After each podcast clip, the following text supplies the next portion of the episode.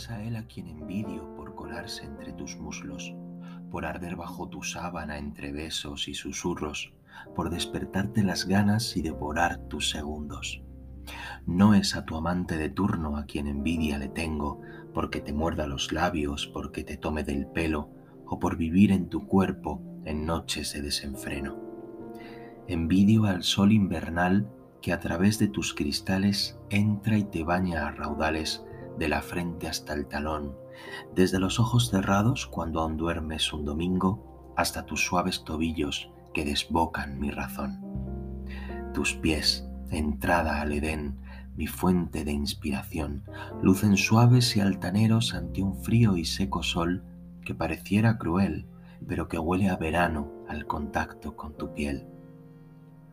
Luz que tiene el privilegio de colarse en tu escondite, de acariciar tu contorno, proyectando en la pared la sombra menos oscura de cuantas se puedan ver.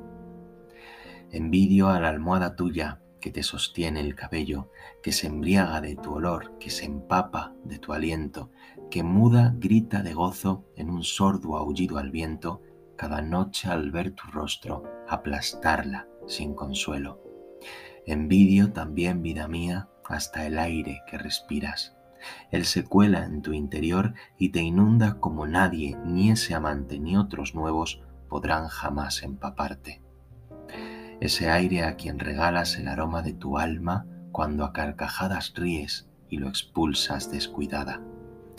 De rabia se muere el resto de aire de la habitación, que a nada huele cariño porque no tiene tu olor.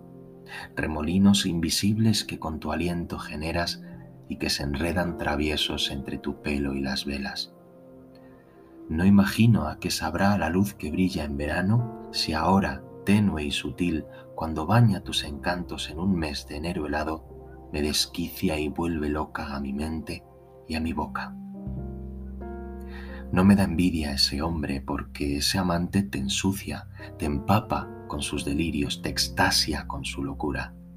Pero lo que yo quisiera no es conquistar tus rincones, sino hacer de nuestras pieles cuando se rocen sin pausa un paraíso de mieles que endulce la madrugada y que envidien sin reparos hasta las luces del alba, donde el sol quisiera estar, donde cada estrella luche por ser la que brille más, y donde ya no haya amante que se pudiera adentrar si su única intención es comerte nada más.